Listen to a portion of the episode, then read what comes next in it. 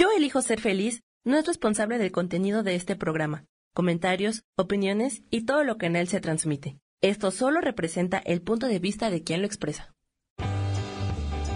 Yo elijo ser feliz presenta.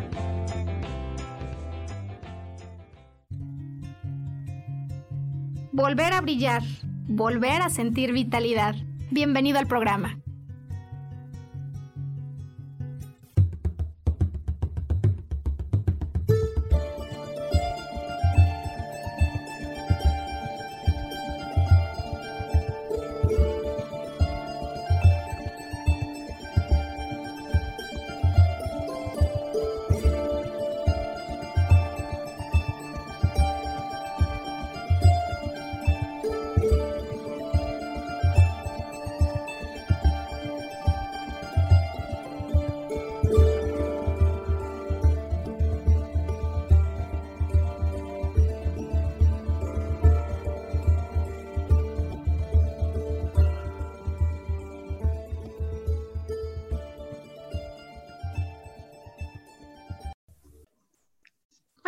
Es viernes y son más ya de las 12 del día.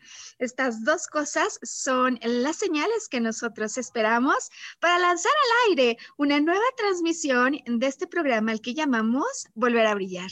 Mi nombre es Maru Méndez, yo soy maestra en psicología transpersonal y transmitiendo desde la Ciudad de México. Soy asistida por Samuel Peña. Feliz viernes. Y bueno, pues los dos estamos listos para lanzar al aire esta nueva transmisión hoy, que es viernes 23 de octubre del 2020. El sueño ideal, ideal pero con interrogantes en el ideal. Así es como hemos lanzado la eh, información, el anuncio de nuestro programa y como le vamos a titular a eso de lo que vamos a estar hablando el día de hoy. El sueño ideal porque la verdad es que a veces llegamos a darnos cuenta que no todos los ideales son tan sanos. Eh, podríamos hablar de ideales no sanos. Eh, hay algunos ideales de los que en determinado momento deberíamos alejarnos y si esto fuera así, pues ¿cómo podemos hacer para darnos cuenta cuándo es un ideal sano, algo por lo que vale la pena persistir, insistir, seguir adelante con disciplina y con eh, tenacidad y cuándo en definitiva el ideal pues cuando lo contrastamos con la realidad, deja de ser eso a lo que aspirábamos y por lo tanto vale la pena por lo menos replantearse y preguntarse si vale la pena seguir tras ese sueño. Bueno, eh, el sueño ideal es también el nombre, ¿no? De la pieza musical que acompaña la puesta en escena de eso lo que llamaron el hombre de la mancha, el Quijote de la Mancha, pues que es la representación, en alguna, eh, digamos, adaptación de el libro que después de la Biblia tiene en la historia de la humanidad el récord, digo, después de la Biblia, o sea, es el segundo más editado y más traducido. Estoy hablando, por supuesto, del ingenioso hidalgo Don Quijote de la Mancha, eh, escrito eh, primera, eh, primera versión que, que, sale, la primera parte aparentemente, en 1605. Es decir, te estoy hablando de un libro que tiene ya más de 400 años de antigüedad y que con todo provee, pues no solo una referencia súper clásica en la literatura, literatura eh, cuentan que para 1615, cuando sale la segunda versión, eh, Miguel de Cervantes Saavedra, su magistral autor, ya intuye, como si fuera un visionario, pues que este va a ser un, libro con un rotundo éxito, que en algún momento incluso el Quijote va a ser ícono, eh, símbolo de la región de la Mancha al centro de España, pero que en definitiva, pues pasa el tiempo y sigue dándonos un aliento, sigue aún lleno, por ejemplo, a las representaciones teatrales en el tiempo en el que estuvo aquí en Ciudad de México. Y es increíble cómo renueva el espíritu de esperanza, las ganas de conectar con ese ideal. Así que entonces el día de hoy, por supuesto, vamos a continuar honrando esa promesa que hemos hecho a las personas que se encuentran en transición laboral, de acompañarlos con una serie que pueda ayudar con recursos, eh, reflexiones, em, técnicas, prácticas que ayuden a aumentar seguridad y vitalidad en el proceso que normalmente se atraviesa, reconectar con sentido de poder personal, así como atreverse a soñar otra vez con el ideal. Y, hoy con esta pregunta que vale la pena validar, con esta pregunta verificadora, ¿no? Acerca del ideal, porque sabes algo, Sam, puede ser, ¿eh? puede pasar como ocurrió justo cuando me habló mi amiga Sonia este fin de semana que mm, tuvimos una muy interesante conversación acerca de esas cosas por las que uno en principio no solo es que sueña, sino que hasta deja de dormir por la ilusión que le representa eso, ese ideal, el tiempo que uno se mantiene con la ilusión porque ocurra eso. Y finalmente, lo que ocurre cuando después de un gran tiempo de estar ambicionando y soñando con eso, te confrontas con un ideal real que a los 10 minutos quieres soltar, que a los 10 minutos te das cuenta que la verdad es que ya bajo la prueba de la realidad, en la convivencia con eso que tanto habías anhelado, sea una pareja, sea un novio, em, sea un mismo trabajo, pues te vas dando cuenta que a lo mejor habías volado por una dirección que no parece coincidir con la que están tomando las cosas. ¿Cómo le hacemos? ¿Cuándo sabemos eh, y podemos orientarnos mejor acerca de si conviene seguir insistiendo o no en ese ideal. De eso vamos a estar hablando hoy y por supuesto que nos vamos a auxiliar pues de esto de lo que hemos hablado, del libro de El ingenioso hidalgo Don Quijote de la Mancha, porque la verdad es que visto desde la perspectiva psicológica, tiene un sinfín de elementos, vas a ver hoy si no te sorprende, eh, que muchas veces ni siquiera contemplamos que pueden ser súper útiles en términos de la metáfora para ayudarnos a detectar cuando estamos tras un ideal que ya no es sano y cuando más bien no, no importa y hay que seguir insistiendo, ¿no? Insistiendo y persistiendo.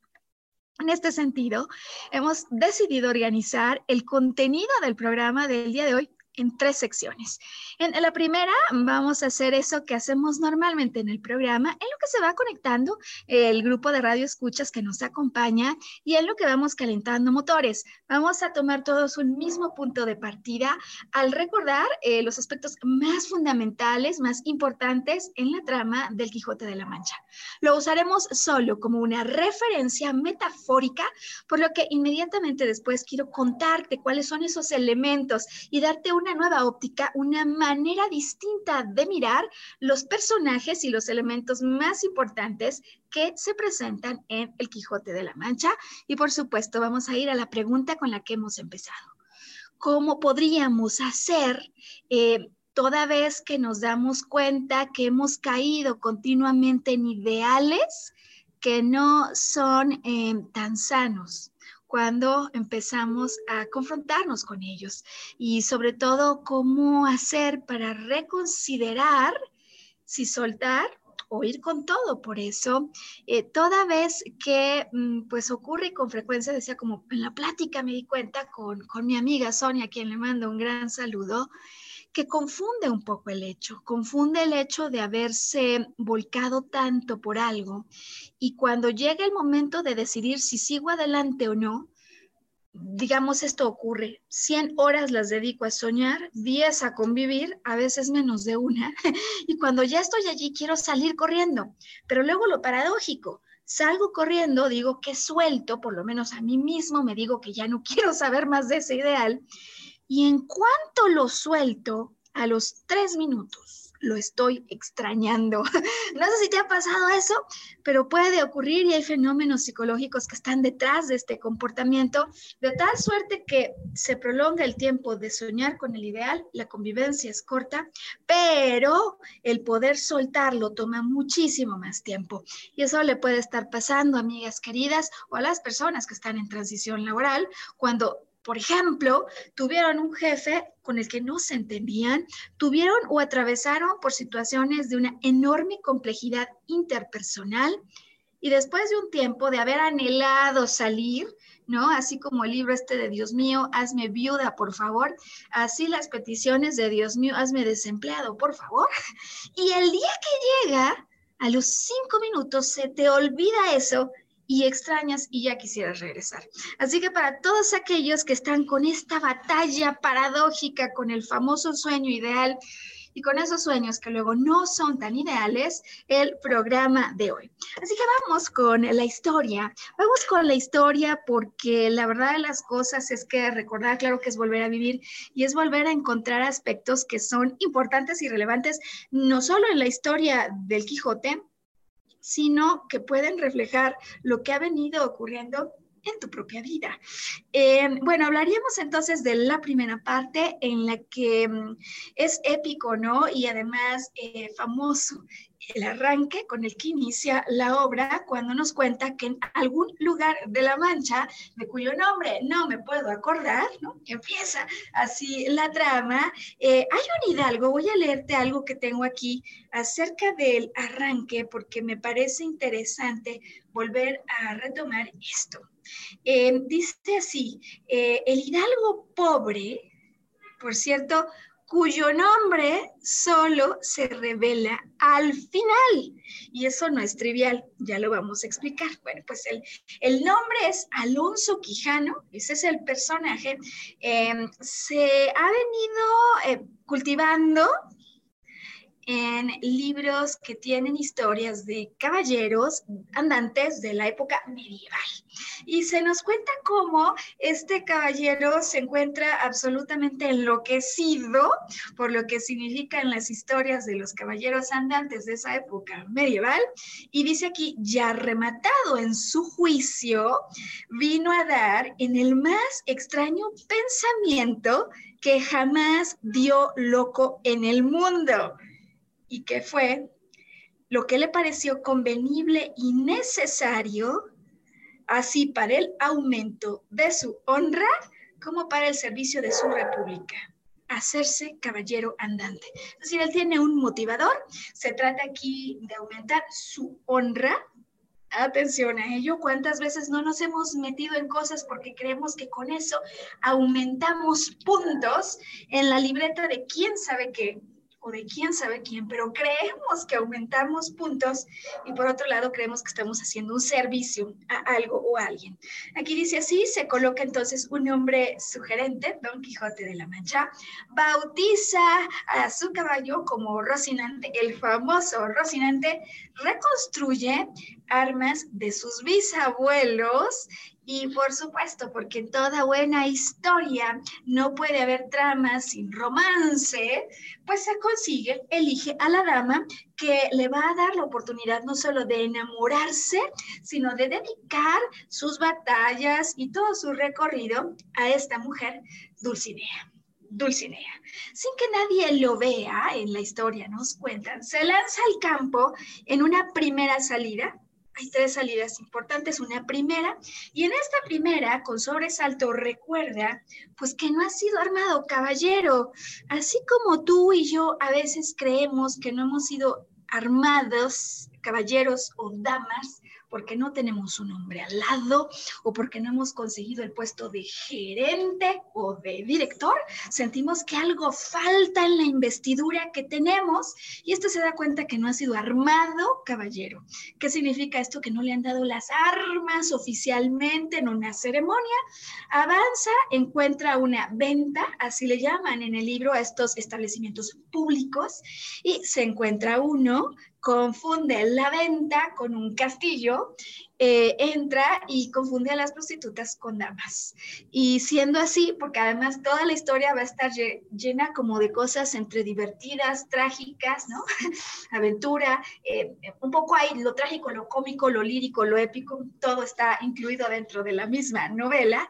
Y bueno, pues ahí convence al posadero que por favor lo haga caballero. Así que, por supuesto, con sus locuras, eh, haciendo que en un principio se ría la gente y no entienda lo que está pasando, pero le siguen, le siguen la locura, lo arman caballero, deja las armas toda la noche en vela, como se usaba en estas ceremonias, así como en ofrecimiento, y luego pues es armado caballero. Así se inicia en, estas aventuras, eh, marcadas por supuesto por un espíritu de enorme bondad de parte de él y, de idealismo en los que va a estar buscando todo el tiempo, em, pues deshacer problemas, ayudar a los desfavorecidos, a los desventurados y también conseguir justicia, justicia sobre la tierra. Así que en esta primera salida intenta salvar a alguien a quien su empleador lo quiere azotar. Creo que al final termina en mucho mayor perjuicio para este joven, es decir, no le salen bien las aventuras, desafía a unos comerciantes y les pide que reconozcan en su amada, en su dama, a la más bella del mundo ya te puedes imaginar cómo se burlen de él, eh, pero encima lo apalean. Un vecino del Quijote se da cuenta y lo regresa a su aldea, porque siempre hay un lugar al que podemos volver donde hay una sobrina y una ama de casa que, que le cuidan, ¿no? Todos tenemos una ama de casa en nuestra historia y una sobrina que velan por nosotros y que nos pueden ayudar en los momentos en los que nos encontramos mal. ¿Quién es para ti? ¿Quién es para ti este personaje? En fin, regresan. Hay un eh, cura, un barbero en su propia aldea, que se empiezan a dar cuenta de la locura aparente de este hombre. Hacen que quemen todos los libros que hay en su biblioteca y le dicen al Quijote que se los quemaron, fíjate bien, unos encantadores. Unos encantadores que ni existen, pero que a partir de ese momento se vuelven como un enemigo a vencer para Don Quijote, que continuamente lo van a estar confundiendo y que llegan a hacer cosas tan ruines como esta de desaparecer su biblioteca. Bueno, entre la primera y la segunda salida, porque decíamos que hay una segunda y una tercera, em, Don Quijote se hace de un escudero. Atención que va a tener un rol clave Sancho Panza, conocidísimo, quien lo acompaña y por supuesto se va a dando cuenta a lo largo de la historia que algo pasa en la mente de su amo. Y como se da cuenta y lo mete en serias dificultades, pues muchas veces aprovecha esta suerte de locura para engañarlo, para seguirle la corriente y para conseguir salir de los problemas en los que ambos se van metiendo. Así que bueno, eh, hay una batalla importantísima en la historia del Quijote y sin duda quizás la aventura más conocida. Y tiene que ver con el momento en el que salen y el Quijote se da cuenta que hay unos molinos de viento, estoy segura, pero segura que has escuchado esta historia y lo que piensa es que hay en esta, en esta posición de los molinos, más que molinos gigantes que tienen que combatir. Quiero leerte esto. Em, cuando descubrieron 30 o 40 molinos de viento en aquel campo y Don Quijote los vio, le dijo a su escudero, la aventura va guiando nuestras cosas mejor de lo que quisiéramos desear. Porque ves allí, amigo Sancho Panza, donde se descubren 30 o poco más desaforados gigantes con quién pienso hacer batalla y quitarles a todos las vidas, con cuyos despojos comenzaremos a enriquecer. ¿Que esta es buena guerra? Y es gran servicio de Dios quitar tan mala simiente de sobre la faz de la tierra. Y entonces, sorprendido, Sancho Panza le dice, ¿qué gigantes? O sea, ¿dónde están los gigantes? Y él le responde, aquellos que allí ves, de los brazos largos, que los suelen tener algunos de casi dos leguas, o sea, la distancia, ¿no? Eh, ¿Cuántas veces es que tú, yo, alguno, hemos visto gigantes donde solo hay otra cosa. ¿No? ¿Cuántas veces no solo los vemos, sino queremos combatir con esas imágenes e ideas que son reales en nuestros pensamientos? Bueno, en todo caso, por supuesto que hay sucesivas y numerosas aventuras en las que las cosas, eh, la mayor parte del tiempo, pues terminan mal. Eh, ocurre, por ejemplo, que igual que ve gigantes atrás de los molinos de viento, eh, él sospecha que hay ejércitos en lugar de ovejas, ¿no? Rebaños de ovejas, que es lo que hay en realidad, y se les va encima, se le va encima a un rebaño, por supuesto, defendido por un pastor, eh, y bueno, pues siguen viendo otros gigantes, en fin, hay, hay muchas aventuras similares. Hay una otra en particular que es útil a efecto de los símbolos y los elementos que hoy queremos contrastar con tu vida. Y es esa del yelmo de Mambrino. ¿Qué es el yelmo de Mambrino? Pues resulta que hay un barbero, este del que te hablaba, cerca de donde él vive, en su aldea, que utiliza una vasija para lavar las barbas de sus clientes, una vasija de metal, que en su locura el Quijote confunde con la parte superior de una armadura, con esa parte que es como un casco y que protege igual la cabeza que el rostro por supuesto se la quita, le quita eh, esta vasija para hacerse de ese casco que por cierto típicamente aparece en la imagen del Quijote, a quien tú recordarás con una lanza y con esta vasija invertida puesta sobre su cara como si fuera un casco. Siguiente pregunta entonces para iniciar la reflexión, porque para él esta investidura, esta suerte de protección, le ayuda a elevar valía, como muchas veces nosotros hacemos cuando tenemos un empleo, cuando tenemos un puesto, y entonces asumimos que algo externo nos ayuda a defendernos para expresar una opinión, para opinar en una reunión. ¿Cuántos yelmos de mambrino? ¿Cuántas vasijas?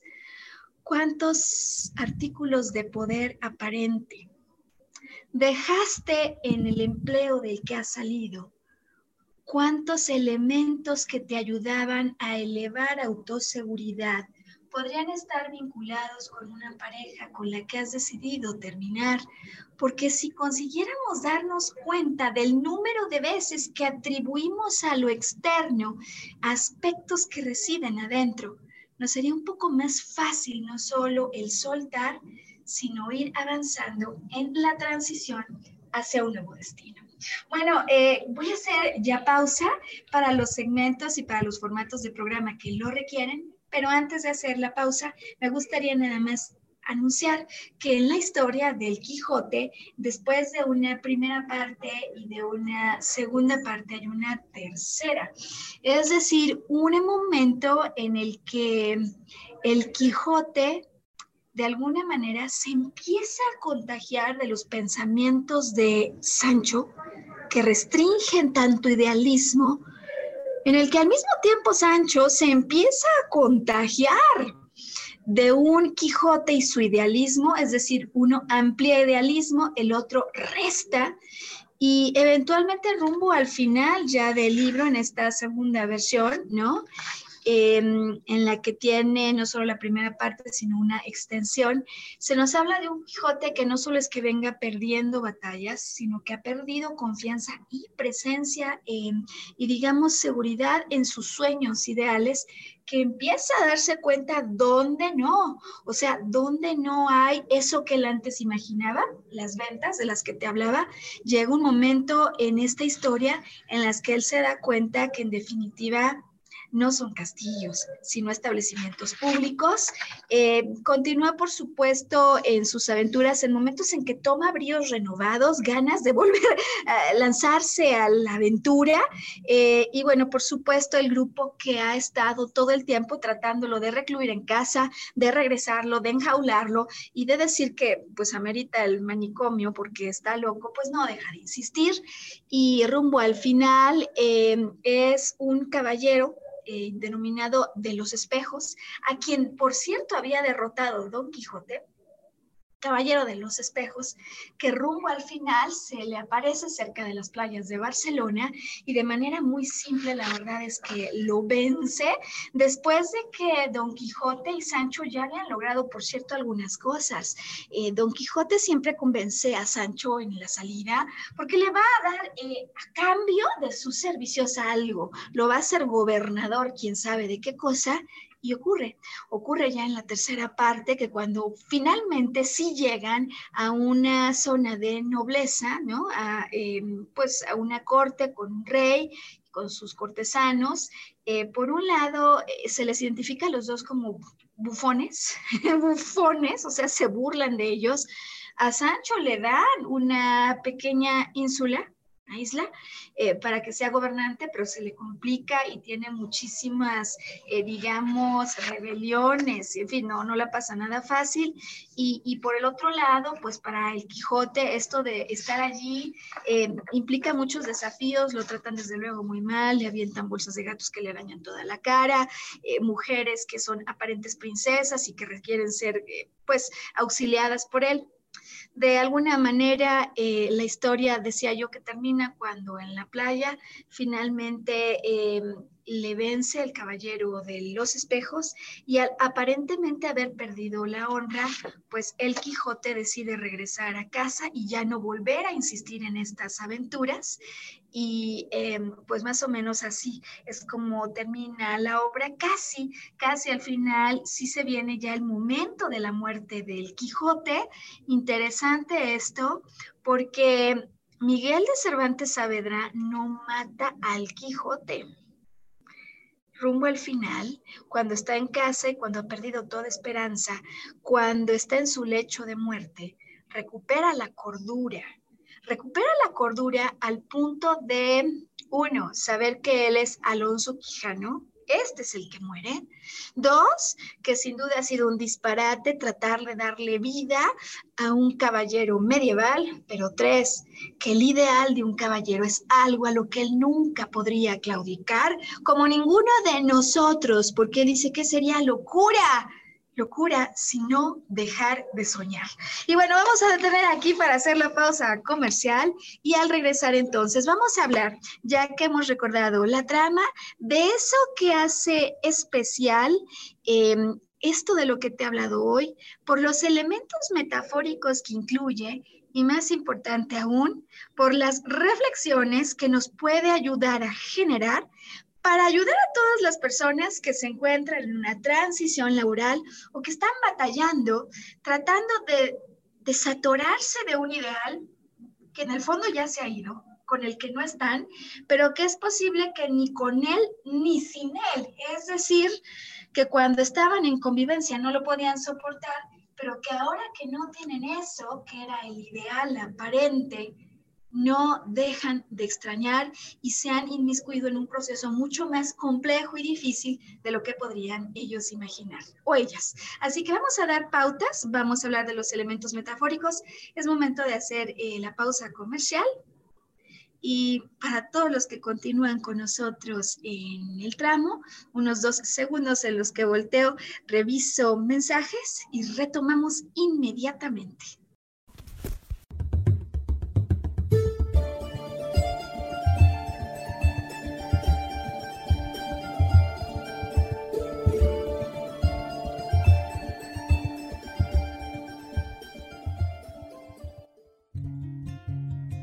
Recordar nuestra capacidad de soñar.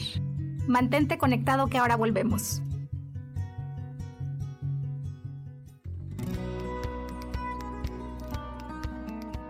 A veces es necesario tener una guía o un consejo sabio. Y qué mejor que sean los animales de poder a través de una sesión que se llama Tonal. Soy Soja. Hagamos una cita cuando tú gustes. Búscame en mi página que se llama Angelicosidades. No lo olvides.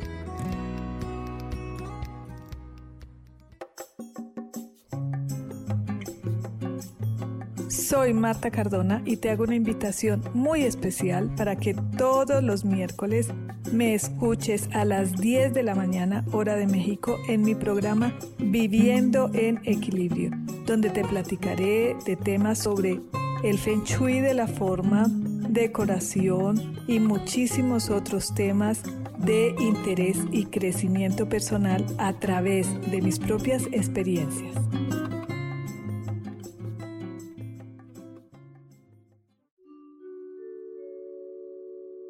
Hola, soy Gracie. Te invito a mi programa Despertando la Magia de Vivir, todos los lunes a las 12 del mediodía. Un espacio especial donde encontraremos juntos las maravillas de la vida manifestada y más importante aún, descubriremos esa magia de Dios que está dentro de nosotros. Te espero.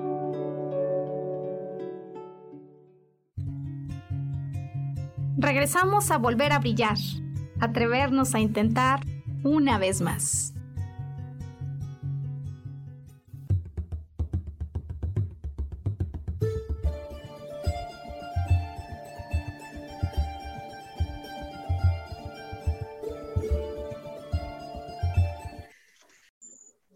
Bueno, pues excelente, volver a brillar cuando estamos a 23 de octubre, no lo puedo creer, 2020, en este programa que hoy estamos haciendo para cuestionarnos si todos los sueños ideales que tenemos son sanos si hay algunos que bien valdría la pena soltar y cómo podríamos darnos cuenta de cuando un ideal es algo por lo que pudiéramos, eh, digamos, hablar de insistir, persistir y cuando más bien de lo que nos deberíamos alejar.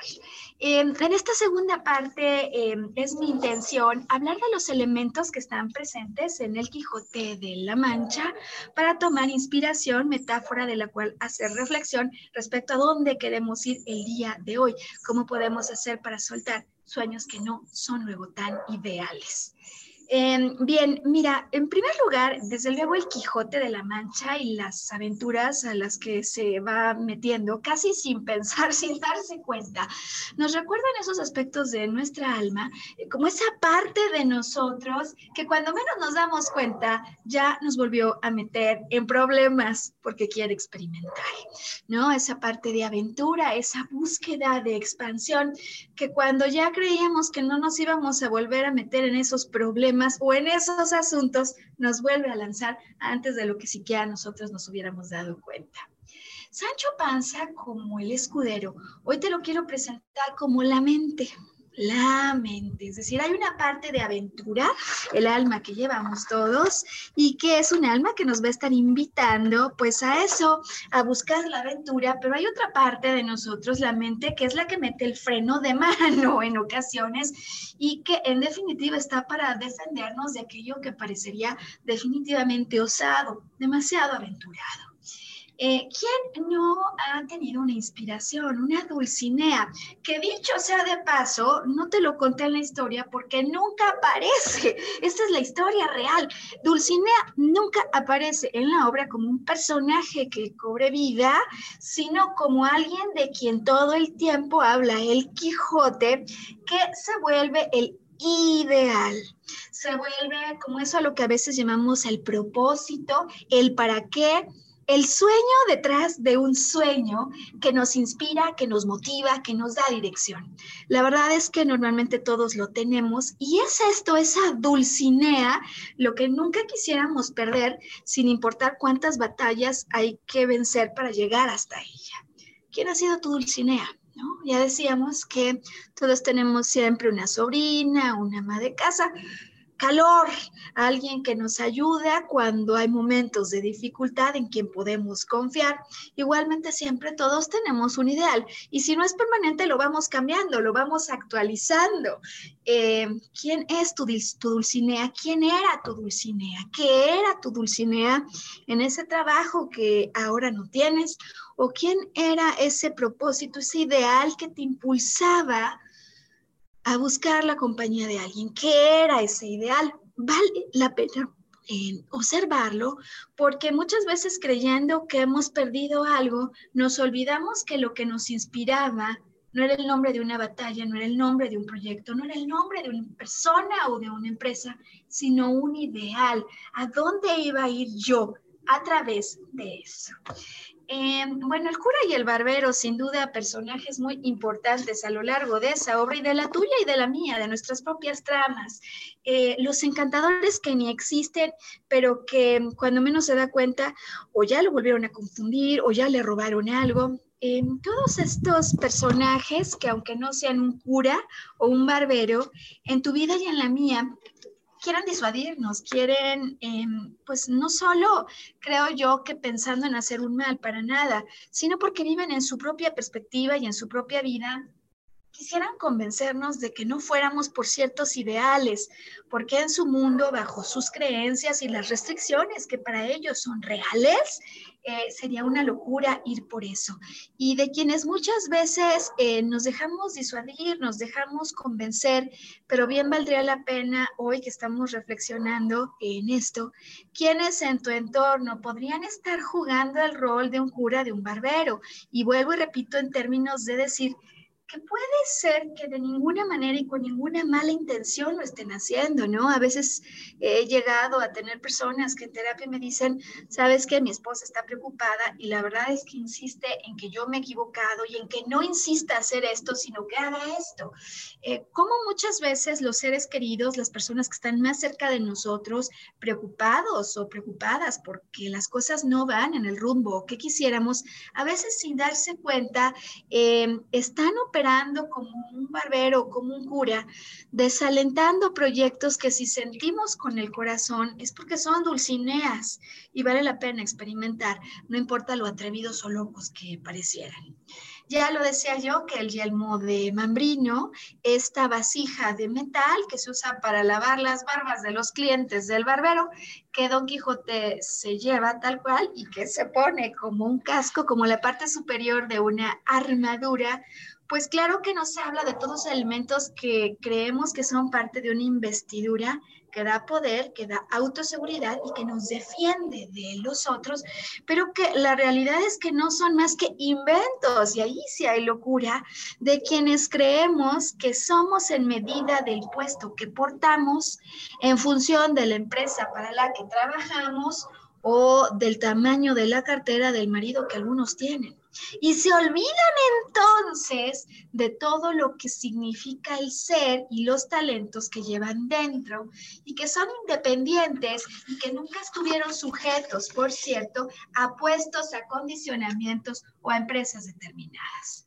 Estos son los elementos más importantes porque me parece que en toda historia hay una mente, hay una Dulcinea, hay un Sancho, decíamos ya, y, sabes que también hay em, quienes se oponen a lo que nosotros quisiéramos conseguir. Y bueno, pues eh, creo que el tema central del programa eh, tiene que ver con lo que podemos y quisiéramos hacer para olvidar un ideal que no es sano. ¿Cómo nos damos cuenta que el ideal no es sano? Primera pregunta.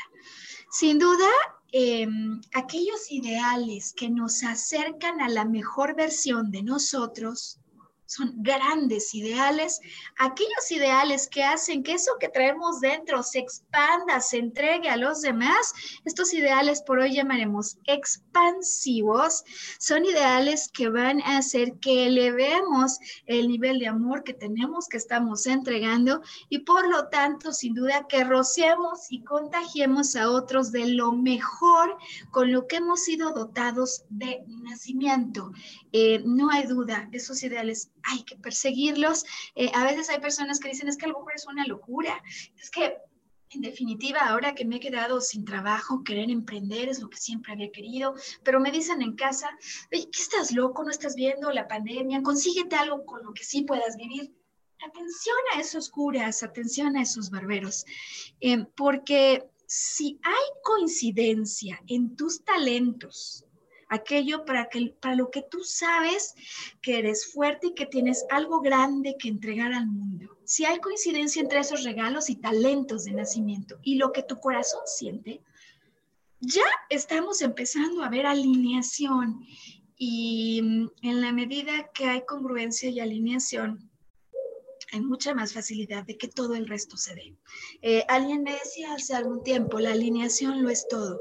La alineación entre lo que sientes, entre lo que quieres, entre lo que piensas, entre lo que dices y entre lo que haces, es como la varita mágica que puede permitir que consigas éxito incluso detrás de aquello que algunos otros piensan que no es lo correcto, porque basta que esta alineación se dé a tu interior para que tengas además la fortaleza para batallas y todo el tipo de obstáculos que se presenten para sortearlos y para levantar después de las dificultades que en cualquier camino se van a presentar.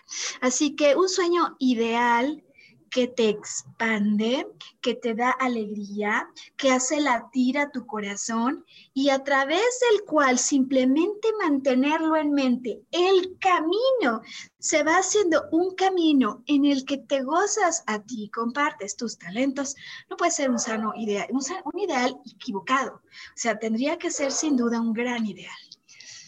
Es fácil entonces, ya bajo esta perspectiva, me parece, darnos cuenta de cuando hay pues ideales que no son tan sanos. ¿En qué sentido? Pues que naturalmente esos ideales que no son tan sanos nos hacen llorar con una enorme frecuencia.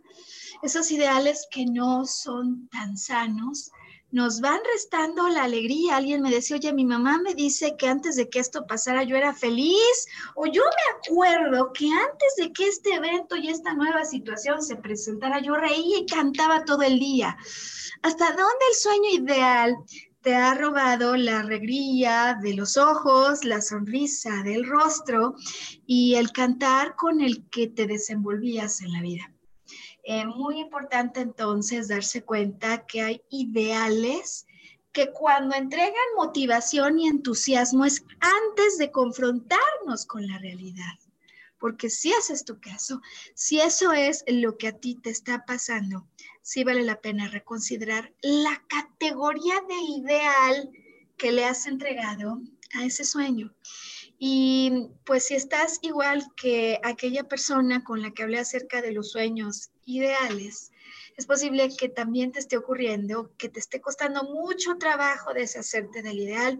Y para ti entonces, ya que hemos distinguido la característica de expansivo de un verdadero sueño ideal o de restrictivo, de uno que no lo es tanto, eh, la parte final de este programa en la que quiero compartir contigo cinco elementos, cinco razones por las que nos cuesta trabajo olvidar un ideal cuando al pasarlo por la prueba expansiva o restrictiva, en definitiva se va a lo restrictivo, es decir, algo que nos está haciendo sufrir, algo que nos aleja de la mejor versión de nosotros, pero que con todo no logramos soltar. ¿Por qué? ¿Por qué nos cuesta trabajo? Porque si lo podemos entender, es más fácil el proceso para soltarlo y retomarnos. Eso es lo que vamos a hacer después de esta pequeña pausa comercial, con lo cual los formatos de programa de radio que requieren comerciales, este es el momento. Yo hago una mini pausa, observo mensajes en el teléfono celular y estoy contigo ya.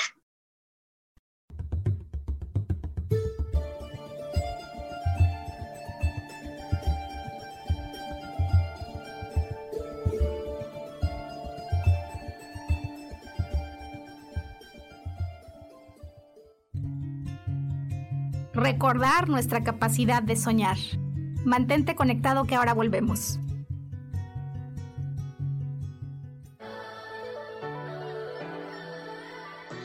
¿Cómo sería vivir desde el corazón y sintiéndote apoyado en todo momento? ¿No sería maravilloso?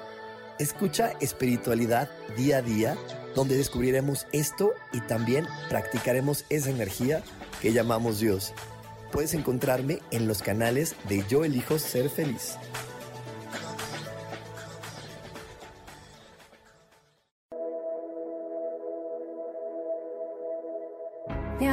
Preguntado alguna vez cómo puedo cambiar mi vida? ¿Cómo puedo elegir ser feliz? ¿Cómo puedo hacer cambios drásticos en mi vida emocional, psicológica y espiritual? Bueno, te tengo una excelente noticia. Te invito a escucharme a través de Yo elijo ser feliz por Facebook Live, en podcast, en Spotify y en YouTube y en Apple en mi programa Metamorfosis Espiritual, un programa que será de gran contribución a tu vida y que seguramente traerá cambios extraordinarios. Por favor, acompáñame. Gracias.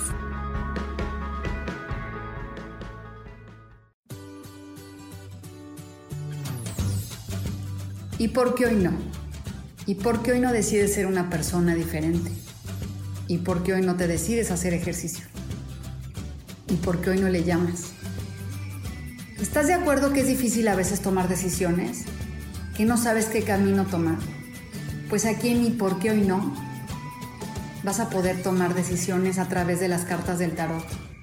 Sígueme en mi podcast y por qué hoy no en Yo elijo ser feliz. Nos vemos todos los miércoles a las 12 de la tarde.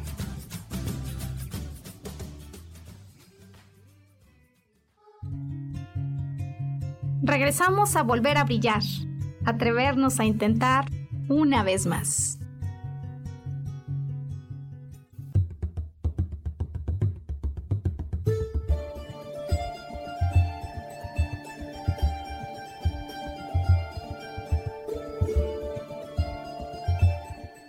Bueno, pues el sueño ideal, ese que hoy ponemos con signos de interrogación ideal, cuando queremos referirnos a esos ideales que cuando se confrontan con la realidad se vuelven tóxicos, no expansivos, generan la sensación de no plenitud y por alguna extraña y paradójica razón no podemos soltar. Es decir, nos damos cuenta que eso nos hace daño, tomamos racionalmente la decisión de alejarnos y al minuto uno en que nos hemos alejado, ya los estamos extrañando. ¿Por qué es difícil? ¿Por qué nos cuesta trabajo? ¿Por qué quienes a veces están en transición laboral, una semana antes no querían saber nada más de su jefe, pero al minuto siguiente en que se ha anunciado la separación, ya se están sintiendo mal y esta sensación de dolor parece prolongarse eh, como si uno no tuviera la capacidad de lidiar con eso. Hoy tengo cinco posibles explicaciones para ti que podrían traer, me parece que, pues digamos, una vista ampliada que te ayude a contemplar otras alternativas porque a veces el solo escuchar estas otras alternativas hace que nos empecemos a sentir distinto.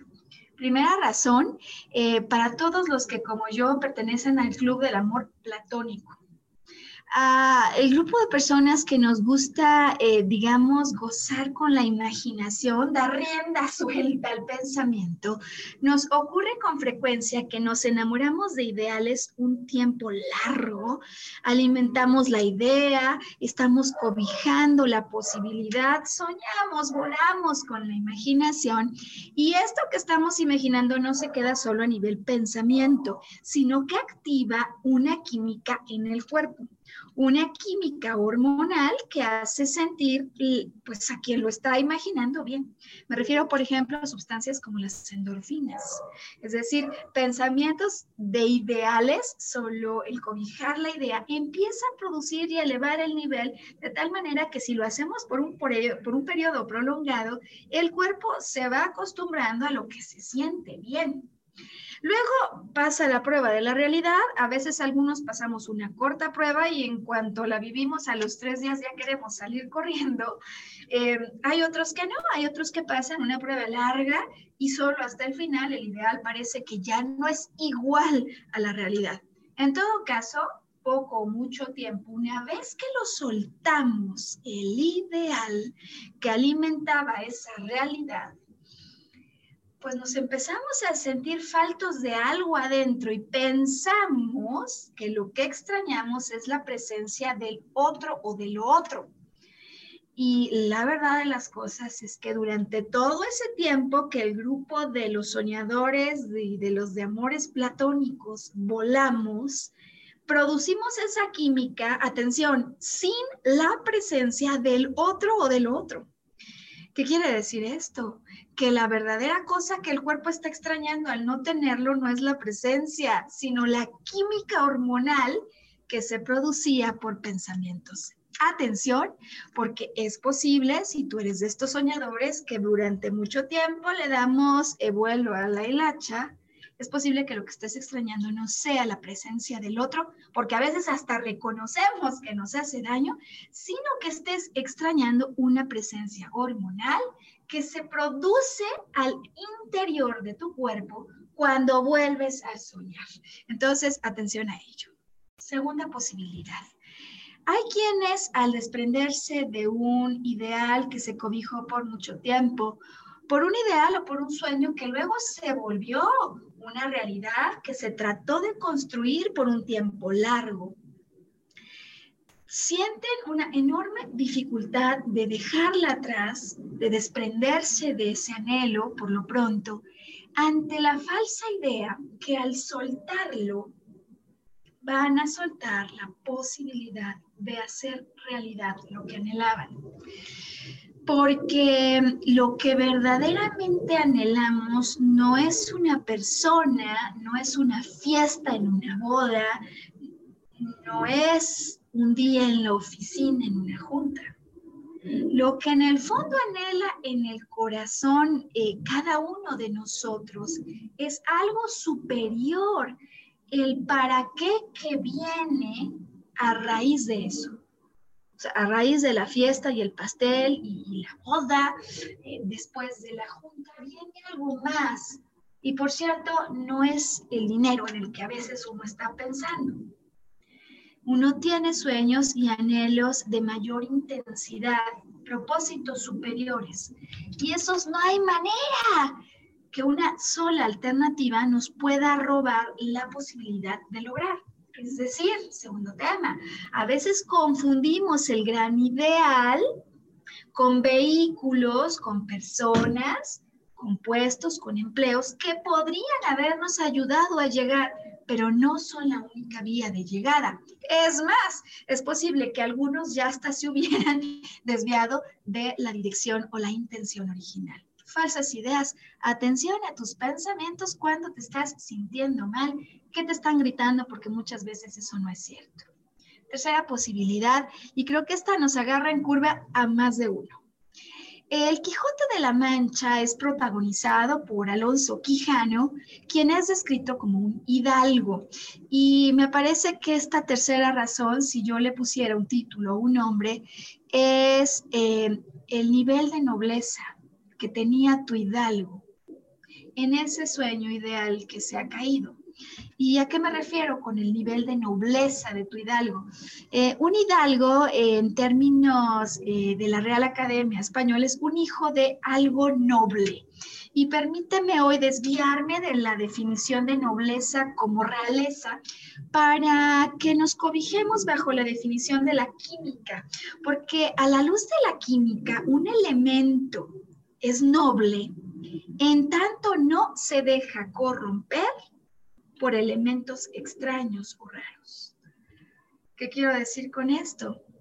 Que muchas veces en la convivencia con otros, cuando vemos sus castillos y nos parecen tan atractivos, soltamos lo que en esencia a nosotros nos hacía plenos. Y al haberlo soltado, lo vamos olvidando. De tal manera que cuando no está ese castillo que parecía tan atractivo, cuando me vuelvo a encontrar conmigo, conmigo mismo, como no tengo idea, no, no estoy alerta a la verdadera esencia y al propósito que me puede hacer pleno, me siento vacío. Es decir, asocio la esencia que me hace pleno con un material extraño o raro y eso a mí no me da un nivel de nobleza como el que estamos llamados todos a tener, es decir, no corrompernos en la convivencia con otros, porque cuando renunciamos a lo nuestro, abrazamos lo de otro y luego tarde o temprano se cae lo que no es nuestro, nos creemos de repente vacíos y en realidad nos hemos olvidado de lo que nos hace en esencia plenos, vuélvete de nuevo un hidalgo. Retoma tu nobleza. No confundas tu nobleza, tus aspiraciones con los castillos de otros. Cuarto, Vamos viendo si en este otro también te encuentras participante de este grupo de los que soñamos y tenemos batallas por Dulcineas, ¿no? Habíamos dicho que Dulcinea es la inspiración, la motivación, lo que le da sentido a esta batalla, al día a día. Déjame titularle así, Dulcineas de baja estatura. A veces, como vimos otros castillos interesantes, nos olvidamos de nuestros propósitos y abrazamos propósitos que si bien válidos, no son nuestros. No es lo que hace a nuestro corazón arder de emoción y de pasión. Y vamos abrazando dulcineas de otros. ¿Cuál era el nombre de tu dulcinea, de tu motivación, de tu inspiración en ese sueño ideal que se ha caído en ese trabajo que se ha ido, en esa pareja que has perdido, porque es posible que tu verdadero ideal tenga un tamaño mucho más grande, una estatura mucho más elevada que aquello con lo que te estabas conformando cuando te diste cuenta que el ideal en la realidad no tenía la estatura que planteabas. Anímate a tener dulcineas de alto y larguísimo alcance. Quiero decir con ello, vuélvete a plantear propósitos elevados, sueños con los que te ayudes a ti y a los demás y con los que consigas mucha mayor plenitud en la tierra. Y quinta razón, em, a veces nos cuesta trabajo soltar un ideal que de hecho ya se fue, que ni siquiera está, pero por pronto soltarlo de la mente y atravesar un proceso de dolor que la verdad es que no se siente nada padre, porque nos creemos locos. Es decir, nos decimos, qué loco fui, o sea, ¿cómo pude soltar eso? Qué loca estoy, o sea, ¿Cómo renunciar a un sueño por el que he batallado tantos años? Y todavía más locos nos creemos porque decimos, ¿Y cómo se me ocurre? O sea, ¿cómo se me ocurre que voy a poder hacer realidad esto que no es más que locura? Y si eres de esos que continuamente mata a sus propios proyectos, a sus ideales, a la posibilidad de hacer realidad lo que el corazón anhela, para ti traigo estas últimas palabras que nos regala Sancho y Don Quijote y que me parece como si fuera un mensaje que regresa de 400 años atrás pero que sigue teniendo vigencia y que podría ser el último empujón que alguno de nosotros necesitáramos hoy para poder tomar la decisión de desprendernos de sueños ideales que si bien a lo mejor ideales durante mucho tiempo, dejaron de pasar la prueba de la realidad. Cuando Alonso Quijano está a punto de morir, porque hemos dicho ya hoy que Alonso Quijano es el que muere, no el Quijote, pues cuando está a punto de morir, Sancho le dice llorando, no se muera vuestra merced, señor mío, sino tome mi consejo y viva muchos años. Es como si al oído de Sancho te estuviera diciendo a ti y a mí, no te mueras, toma mi consejo y vive muchos años. Porque la mayor locura porque la mayor locura que puede hacer un hombre en esta vida es dejarse morir, dejarse morir sin más ni más, sin que nadie le mate. Porque aunque a ti o a mí nos haya rechazado un empleador o una persona, no nos ha matado, sin que nadie te mate, ni otras manos te acaben que las de la melancolía. Vuelvo a leerlo porque me parece un regalo precioso, lleno de sabiduría. No se muera vuestra merced, Señor mío, si no tome mi consejo.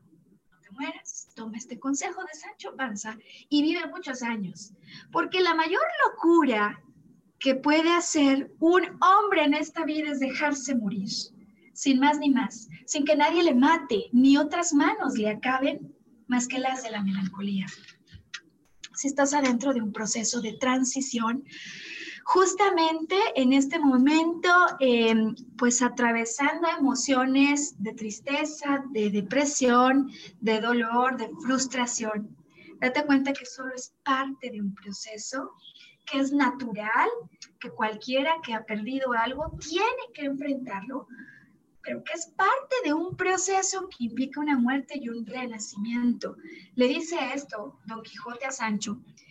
Yo, Sancho, nací para vivir muriendo.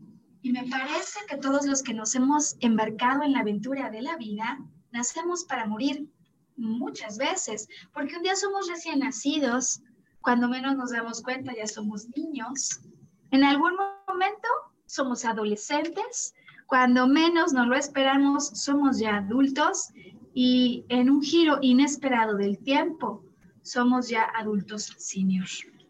La vida es un incesar, transitar, morir para renacer y de eso se trata la vida. Si estás atravesando ante la dificultad que supone dejar un sueño ideal, date cuenta que no hay manera que te hayan robado la posibilidad de soñar y que lo más seguro es que en eso ya no fueras un hombre o una mujer plena. Y termino con esto que a mí me encanta acerca de los críticos que estudian la figura del Quijote. Uno en particular, de apellido Ortega, dice que Don Quijote no solo es el que es, sino todo lo que puede llegar a ser. Porque para Don Quijote, él imaginaba que todo lo que decía era así. Y que por lo tanto, inspirado en este personaje mítico del que todos tenemos un poco, descubres que no estás loco, te animes a ser el que eres y todo lo que puedes ser y conviertas lo que digas en realidad que elijas ser feliz y que elijas volvernos a escuchar cuando en una semana estemos listos con una nueva transmisión de este programa al que llamamos Volver a Brillar. Hasta entonces.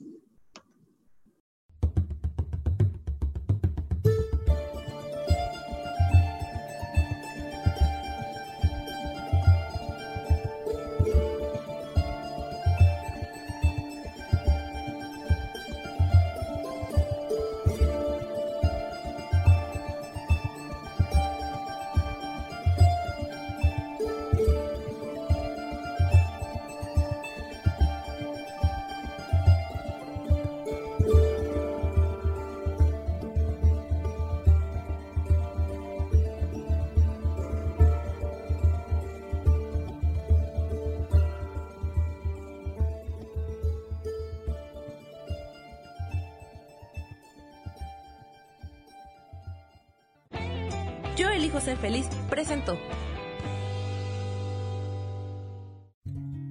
Volver a brillar.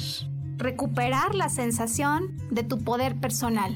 Nos vemos en la siguiente transmisión de este programa. Esta fue una producción de Yo elijo ser feliz. Derechos reservados.